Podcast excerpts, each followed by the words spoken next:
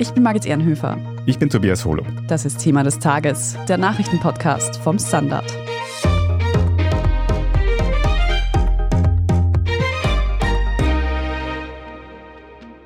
Thomas Schmidt, der ehemalige Generalsekretär im Finanzministerium, erhebt schwere Vorwürfe gegen Ex-Kanzler Sebastian Kurz. Schmidt will ja aktuell Kronzeuge in den Ermittlungen rund um die Ibiza-Affäre werden und hat deshalb ausführlich gegenüber der Wirtschafts- und Korruptionsstaatsanwaltschaft ausgesagt.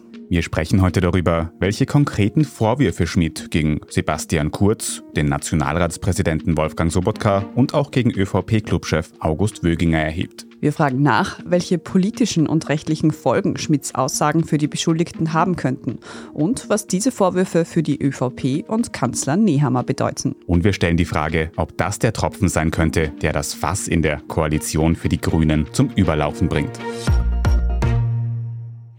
Renate Graber aus der Standard Wirtschaftsredaktion. Gestern am Dienstag wurde ja bekannt, dass Thomas Schmidt sich an die WKStA gewandt hat, um Kronzeuge in der Causa Ibiza zu werden. Wir haben da auch gestern im Podcast schon mit dir kurz darüber gesprochen.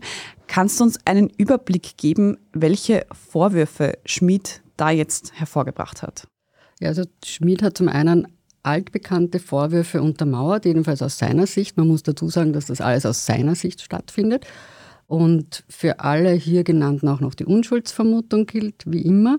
Er hat auch neue Vorwürfe in den Raum gestellt. Diese Vorwürfe richten sich gegen den Ex-Kanzler Sebastian Kurz, gegen Ex-Finanzminister Schelling, Gernot Blümel, Ex-Finanzminister hat er eher entlastet.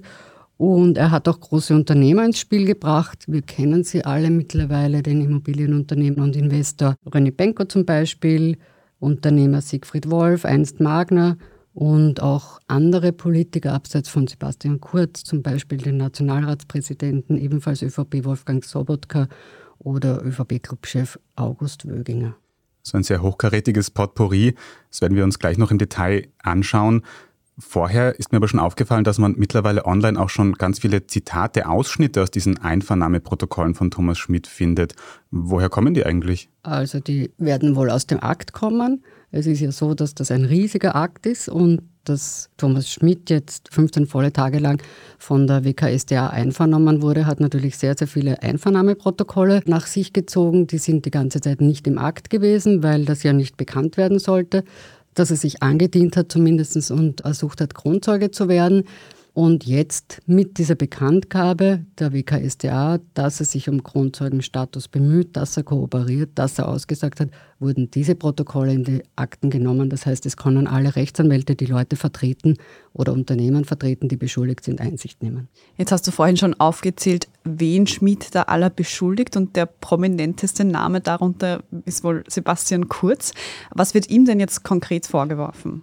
Ja, also einer der zentralen Punkte dreht sich um die sogenannte Inseratenaffäre, die Causa Beinschab. Die wird benannt nach Sabine Beinschab, der Meinungsforscherin, die ein Geständnis abgelegt hat, die bereits Kronzeugin ist. Und in dem Zusammenhang belastet Schmid seinen ehemaligen Weggefährten und guten Bekannten kurz so, er habe von ihm den Auftrag bekommen, dieses Tool zu machen. Es sei kurz klar gewesen, dass das Finanzministerium die Umfragen, um die es da geht, finanziert und er hätte das Zitat, für kurz umgesetzt, Zitat Ende, kurzer informiert gewesen. Das ist zum Beispiel einer der Punkte, in dem er kurz belastet. Dann geht es auch noch um die Causa, um die Falschaussage. Die WKSDA wirft kurz vor im Urschuss falsch ausgesagt zu haben. Da ging es um die Postenbesetzungen. Kurz hat er kurz zusammengefasst gesagt, er sei zwar informiert, aber nicht involviert gewesen.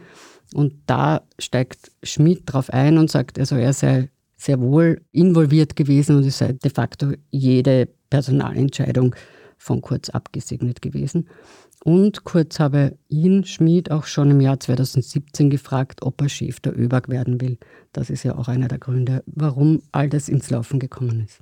Ja, und dann hat Schmid noch einen ganz generellen Satz, der kurz auch mitbelastet gesprochen in seinen Einvernahmen. Er hat nämlich gemeint, er habe grundsätzlich die Ressourcen des Finanzministeriums genutzt, um das Fortkommen der ÖVP und der Sebastian Kurz zu unterstützen. Und da sei es auch um Inserate in Österreich gegangen. Das ist auch ein Vorwurf. Und ein weiterer Vorwurf, der doch sehr interessant ist, weil das Zitat nämlich so bekannt ist, im Zusammenhang mit der katholischen Kirche und dem dortigen Generalsekretär Schipka, da gibt es ja diesen Chat, da hat Kurz Schmid gebeten, er möge Vollgas geben. Und da hat Schmid nun aufhorchen lassen mit seiner Aussage, dass er das als Anstiftung zur gefährlichen Drohung gegen die Kirche sieht. Diese Aufforderung von Kurz und er habe dann der katholischen Kirche in Person des Herrn Schipka mit der Vernichtung der wirtschaftlichen Existenz gedroht, wegen der Kritik der katholischen Kirche an der Asylpolitik der damaligen Koalitionsregierung, in der auch die Türkisen drinnen waren. Das ist doch ein sehr grober Vorwurf, wenn man das so sagen möchte. Könnte sich jetzt auf Basis von diesen neuen Hinweisen bei den Ermittlungen auch ein Gerichtsprozess mit Sebastian Kurz als Angeklagtem zum Beispiel ergeben? Und wie wahrscheinlich ist das? Also wie wahrscheinlich niemand anders erwartet, kann man keine Wahrscheinlichkeit ausdrücken. Jetzt wird einmal ermittelt und natürlich ist es so, am Ende von Ermittlungen steht entweder die Einstellung dieser Ermittlungen oder eine Anklage. Wie das ausgeht, das weiß jetzt niemand. Und ich möchte nochmal betonen, dass die Unschuldsvermutung gilt. Aber könnte man einschätzen, was für Folgen es für einen Ex-Politiker geben könnte bei solchen Anschuldigungen? Also es ist egal, ob es gegen einen Ex-Politiker geht oder gegen jemand anderen. In dem Fall wird es zum Beispiel gehen um Anstiftung zum Amtsmissbrauch. Also Amtsmissbrauch, das ist im Paragraphen 302 Strafgesetzbuch StGB geregelt. Und da gibt es bei einer Verurteilung die Strafdrohung bis zu zehn Jahren. So viel mal zu den rechtlichen Folgen. Die politischen Folgen hast du dir angeschaut, Katharina Mittelstedt aus der Standard Innenpolitik. Und da die erste Frage, die ich mir jetzt stelle, hat sich Sebastian Kurz eigentlich schon geäußert zu diesen ganzen neuen Vorwürfen? Ja, Sebastian Kurz hat sich geäußert und zwar vorerst mit einem Facebook-Posting. Ähm, Im Grunde erzählt er da also ein bisschen, was eigentlich zu erwarten war. Also er bestreitet weiterhin vehement alle Vorwürfe. Die Kernargumentation von Sebastian Kurz sowie eigentlich auch den Leuten um ihn herum ist die gleiche, nämlich, dass die Aussagen von Schmidt keine Überraschung seien. Thomas Schmidt will ja bekanntlich Grundzeuge werden und deshalb, so die Argumentation auch von Kurz, würde er nun eben Anschuldigungen gegen andere erheben, um straffrei auszugehen aus dem Ganzen. Kurz sagt, dass er Beinschab eben, die wurde eh auch schon von Renate Graber angesprochen, dass er die nicht einmal gekannt genannt habe und dass er mit der dann eine Straftat begangen haben soll, sei absurd. Zitat. Entschieden werde über Recht und Unrecht vor Gericht, lässt er auch nochmal wissen und eben nicht über die Medien. Und jetzt freue er sich darauf, dass er beweisen kann, dass diese Anschuldigungen falsch seien. Schauen wir mal, ob es da bei einem Facebook-Posting bleibt, was die Reaktionen von Kurz angeht in den nächsten Wochen. Es wird auf jeden Fall spannend, was die Ermittlungen dann noch ergeben. Wir sprechen jetzt gleich noch darüber, welche anderen hochrangigen ÖVP-Politiker auch noch von Thomas Schmidt belastet werden nach einer kurzen Pause. Bleiben Sie dran. Ich bin die Franziska. Ich bin der Martin. Und wir wollen besser leben. Lohnt sich 10.000 Schritte zu gehen jeden Tag? Ist das Großraumbüro wirklich so schlecht wie sein Ruf? Spoiler, ja. Bringt's was, Intervall zu fasten? Wir fragen die, die es wirklich wissen und probieren es auch gleich selber aus. Bei Besser Leben, jeden Donnerstag eine neue Folge. Renate, jetzt gibt es ja nicht nur Vorwürfe gegen ehemalige Politiker, sondern auch gegen aktuelle ÖVP-Politiker. Allen voran der amtierende Nationalratspräsident Wolfgang Sobotka. Er leitet ja gerade auch den ÖVP-Korruptionsuntersuchungsausschuss. Was wird ihm denn vorgeworfen? Also das ist jetzt quasi der zweite Strang. In einem ermittelte die WKSDA schon gegen Sobotka und Schmid hat jetzt den Vorwurf erhoben im Zusammenhang mit dem Alois Mock Institut und mit der Pröll Privatstiftung und auch mit der Gesellschaft rund ums Alois Mock Institut. Da sei ein Steuerverfahren gelaufen und dann sei Sobotka zu ihm gekommen und habe gemeint, sinngemäß, das sei zu erledigen oder wortwörtlich sagt Schmidt das jedenfalls so aus. Und es sei dann auch tatsächlich so gekommen, dass das im Sinne dieser Stiftung bzw. im Sinne des Alois Mock Instituts erledigt worden sei, dieses Steuerverfahren. Kann man gleich dazu sagen, Sobotka hat sich in der Zwischenzeit zu Wort gemeldet und hat das als Anschwärzung zurückgewiesen. Katharina, wie schwerwiegend ist es denn eigentlich, dass Schmidt hier ein Geständnis ablegt? Könnte das Sobotka sein Amt kosten? Naja, wie Renate gerade schon festgehalten hat, auch er quasi hat sich dazu geäußert und die Argumentationslinie entspricht mehr oder weniger der von Sebastian Kurz. Und auch Wolfgang Sobotka sagt, die Vorwürfe gegen ihn seien völlig haltlos. Also das sei mal vorangestellt. Ob ihm das nun das Amt kosten kann, ist eine Frage, die im Grunde nur er selbst beantworten kann, wenn man so möchte. Es gibt in Österreich de facto keine Möglichkeit, einen Nationalratspräsidenten abzusetzen oder abzuwählen. Es gab da immer wieder mal Bestrebungen, dass die Geschäftsordnung dem dementsprechend geändert wird, also damit dann zum Beispiel zwei Drittel der Abgeordneten einen Nationalratspräsidenten auch gegen dessen Willen abwählen könnten. Dazu ist es aber nie gekommen. Wolfgang Sobotka müsste sich also mehr oder weniger freiwillig oder wohl, wenn dann mehr unter starkem politischen Druck selbst zurückziehen. Ja, dasselbe gilt eigentlich auch für diesen Subposten, den Sobotka als Nationalratspräsident im Urschuss, also dessen Vorsitzender ausfüllt. Auch da muss er sich selber zurückziehen. Es gibt nicht den Absetzungsgrund, es gibt keine Möglichkeit, ihn wegen Befangenheit zum Beispiel oder wegen des sogenannten Anscheins der Befangenheit abzusetzen. Und da hat er ja bisher immer, also nicht nur durch Taten, sondern auch durch Worte festgehalten, das tut er nicht, er sieht sich nicht als befangen an. Schauen wir noch auf einen zweiten hohen ÖVP-Politiker, gegen den Thomas Schmidt auch ausgesagt hat, nämlich August Wöginger, den ÖVP-Clubchef. Was hat Schmidt gegen den vorgebracht? Also bei August Wöginger geht es um eine Postenbesetzung. Wöginger wird von Schmidt vorgeworfen, dass er, also Wöginger, Schmidt bezüglich eines Postens im Finanzamt in Oberösterreich zum Amtsmissbrauch angestiftet habe. Wöginger, das muss man auch hier dazu sagen, bestreitet das. Thomas Schmidt hingegen sagt in seiner Einvernahme, dass diese Postenentscheidung in diesem Finanzamt eben rein aus parteipolitischen Gründen erfolgt sei und eben nicht, wie es wohl eigentlich erwartet erwartbar wäre, theoretisch, aufgrund von fachlicher Qualifikation. Wortwörtlich sagt Thomas Schmidt, es ging ausschließlich darum, dem Wunsch von Wöginger zu entsprechen. Jetzt haben wir uns einige verschiedene Anschuldigungen von Thomas Schmidt angeschaut gegen Sebastian Kurz, gegen Wolfgang Sobotka, gegen August Wöginger. Renate, jetzt ist mir aber auch aufgefallen, wir haben schon diese Auszüge aus den Vernehmungsprotokollen von Thomas Schmidt angesprochen und ich habe mitbekommen, dass da einige Stellen geschwärzt worden sind. Warum ist das so und was könnten sich da quasi noch für Erdbebenpolitische verbergen? Also die geschwärzten Stellen, die wir kennen, sind jetzt nicht so rasend ausufernd. Also das sind jetzt nicht seitenweise geschwärzte Stellen. Bomben können sich hinter jeder einzelnen schwarzen Zeile verstecken, das wissen wir nicht genau. Aber in diesem Fall, von dem du sprichst, ist es so, dass davor und danach von René Benk und dem Erwerb der Kronenzeitung gesprochen wird. Also mag sein, dass es darum geht, der Unternehmer hat sich ja über eine Gesellschaft und über die deutsche Watz-Gruppe in Kronenzeitung und Kurier eingekauft. Also mag sein, dass es da um diesen Deal geht. Genaueres weiß man nicht. Mit diesen Vorwürfen zu René Benko werden wir uns in den kommenden Tagen noch genauer auseinandersetzen. Katharina, jetzt fällt mir aber schon auf, dass diese Anschuldigungen stark gegen Personen entweder aus der ÖVP oder aus dem ÖVP Umfeld gerichtet sind. Was sagt denn eigentlich Kanzler Nehammer dazu oder die ÖVP generell? Also Kanzler Karl Nehammer hat sich Mittwochmittag jetzt in einer Stellungnahme zu den Vorwürfen geäußert, also schriftlich in Form von mehreren Zitaten. Er sagt darin einerseits, dass die Vorwürfe die Vergangenheit betreffen, was ein Faktum ist, aber eben auch, dass wenn sie denn stimmen würden, dann sei das, Zitat Nehammer, nicht in Ordnung. Es bräuchte jetzt eben die volle Aufklärung durch die Ermittlungsbehörden, sagt er auch, denn den Wahrheitsgehalt der Aussagen von Thomas Schmidt könne er aktuell nicht bewerten, sagt er sinngemäß.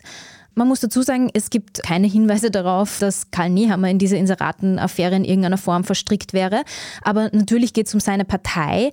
Sebastian Kurz könnte man erwähnen, war es ja auch, der Nehammer in die Spitzenpolitik geholt hat. Man merkt in diesem Statement von Nehammer und auch in dem, was der ÖVP-Generalsekretär bisher dazu gesagt hat, dass die ÖVP-Spitze ihre Kommunikationsstrategie aktuell leicht abändert. Also bisher wurde Sebastian Kurz und die anderen Betroffenen bis auf Thomas Schmidt, ja weitgehend verteidigt. Nehammer hat sich zumindest nie distanziert. Das tut er auch jetzt nicht in aller Klarheit, wie wir ja eh gerade gehört haben.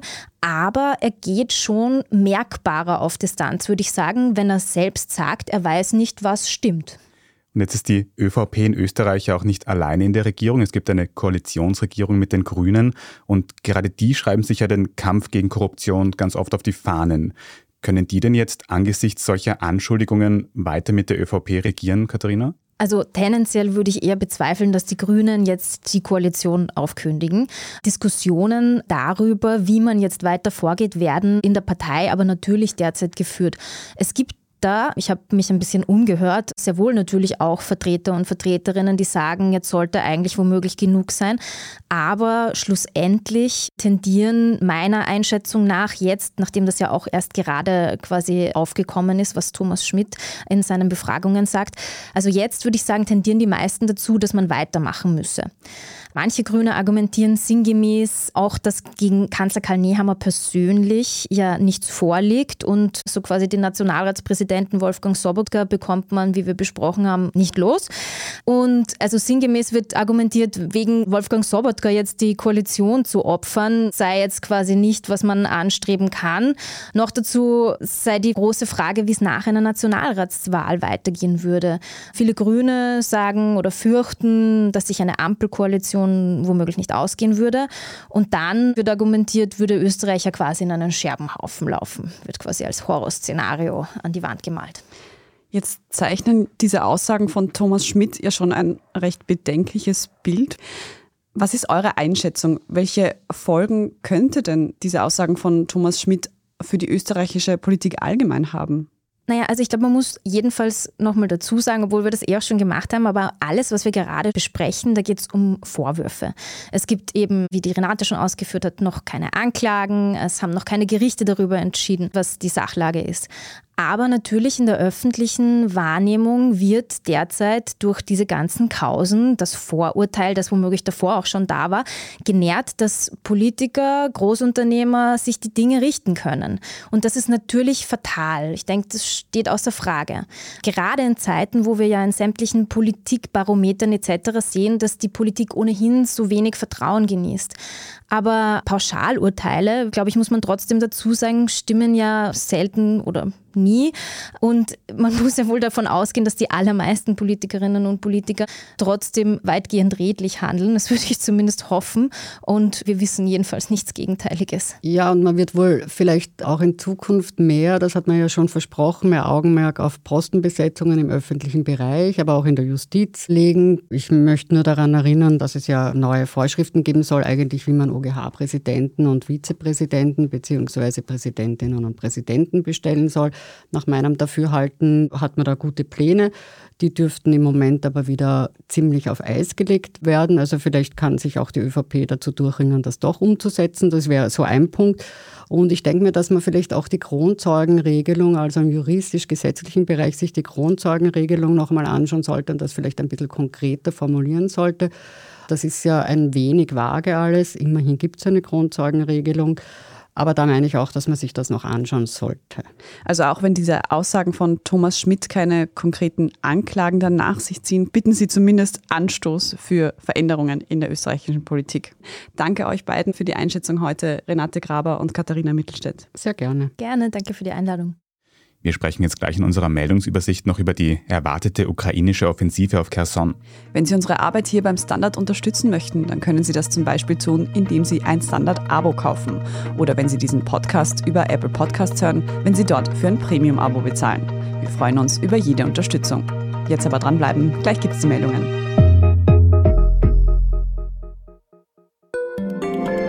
Tag, mein Name ist Oskar Bonner. Ich habe den Standard gegründet, weil es damals keine Zeitung gab, die mit den Menschen auf Augenhöhe kommuniziert hat. Guten Tag, mein Name ist Michael Grill und ich lese den Standard, weil genau das wichtig ist. Fundierte Berichterstattung, die erklärt und nicht belehrt. Der Standard, der Haltung gewidmet.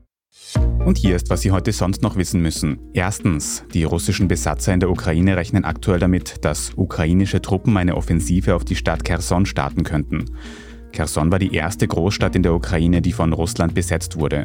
Heute Mittwoch hat die russische Regionalverwaltung die Bevölkerung von Kherson zur Evakuierung aufgerufen. Wenig später hat sich auch das Verwaltungspersonal selbst zurückgezogen.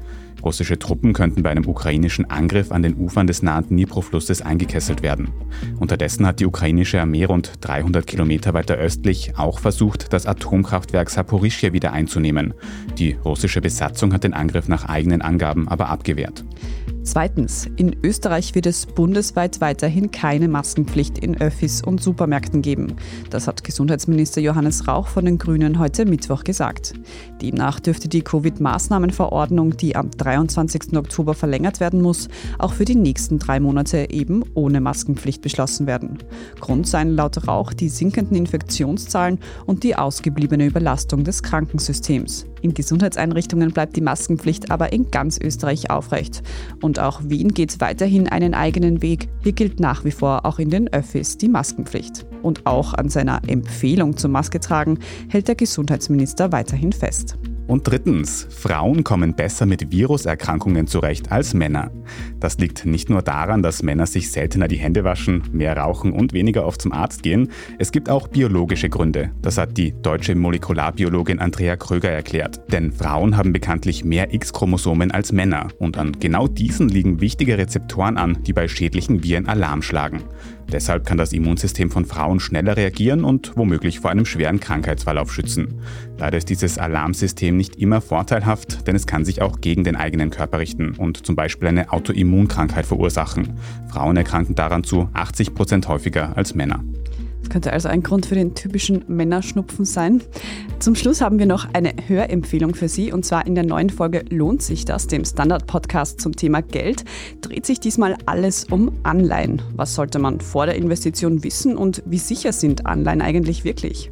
Lohnt sich das, hören Sie überall dort, wo es Podcasts gibt und natürlich auch auf der Standard.at. Dort lesen Sie auch alles weitere zum aktuellen Weltgeschehen. Und falls Sie Feedback für uns haben, dann schicken Sie dieses gerne an podcast.derstandard.at. Wenn Ihnen diese Folge von Thema des Tages gefallen hat und Sie keine weitere mehr verpassen wollen, dann abonnieren Sie uns doch auf Ihrer liebsten Podcast-Plattform, egal ob Spotify oder Apple Podcasts. Am besten lassen Sie uns dann auch gleich eine gute Bewertung dort, das hilft uns nämlich sehr. Ich bin Tobias Holub. Ich bin Margit Ehrenhöfer. Danke fürs Zuhören und bis zum nächsten Mal.